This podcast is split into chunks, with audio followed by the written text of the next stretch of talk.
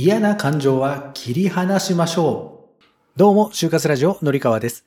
今日も聞いてくださってありがとうございます。皆さんは嫌な感情が出てきた時に、それをスパッ切り離すことってできますか？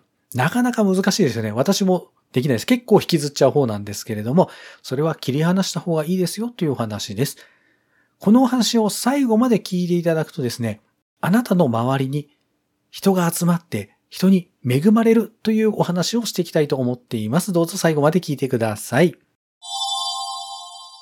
はい。それでは早速本題に入っていきましょう。先日こんなツイートをしてみました。切り離せ。嫌な感情を。和活という言葉は、くっついているものを切り離すという意味。あなたの心にしがみついているネガティブな思いを話したり書き出したりして表に出すのです。ねぎらうという漢字はカタカナでわ、か、つと書きます。ちゃんと手放すことができた自分をたくさんねぎらってあげましょう。はい。ということでですね。はい。今日もまたね、漢字の紹介。今日はあの、労働の労、ねぎらうという漢字をご紹介しています。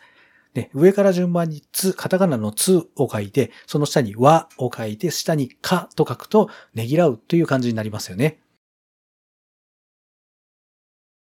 で、今日のね、このツイート、漢字から学べることなんですけども、嫌な感情を切り離しましょうと。嫌な感情の代名詞って言えば、ストレスですよね。ストレス嫌ですよね。なので、ね、ストレスどんどん切り離していきましょうというお話です。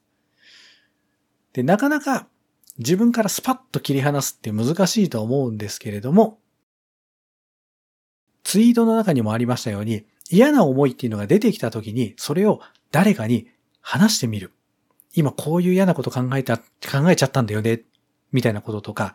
でね、人に話すのがちょっと苦手だっていう人はですね、自分しか見れないノートとか手帳みたいなものに、そのネガティブな感情をそっくりそのまま書き写してみるんですよ。これが嫌だとかね。もう何でもいいですよ。もう本当になので。ね、あの、うちの家族の人に今朝言われた、闇っぽく言われたことが嫌だとかですね。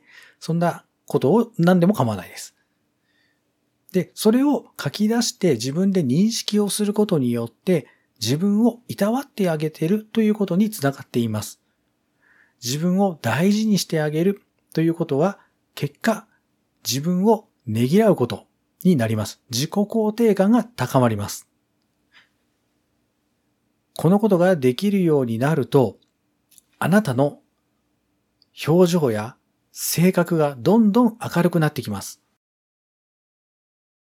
まあ考えてみてください。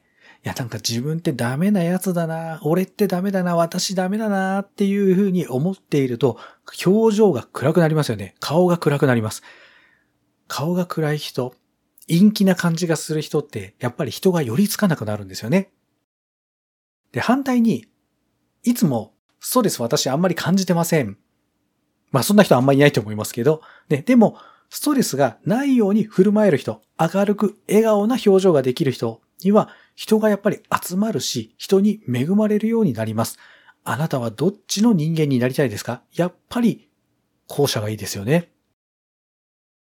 なので、あなたが出てきたネガティブな思い、何らかの形で話してみたり、書き出してみる。私結構ね、書き出してみるっていうのは結構お勧めをしているのを自分もやっています。なので、ぜひぜひ取り入れていただいて、ネガティブな感情を切り離してみましょう。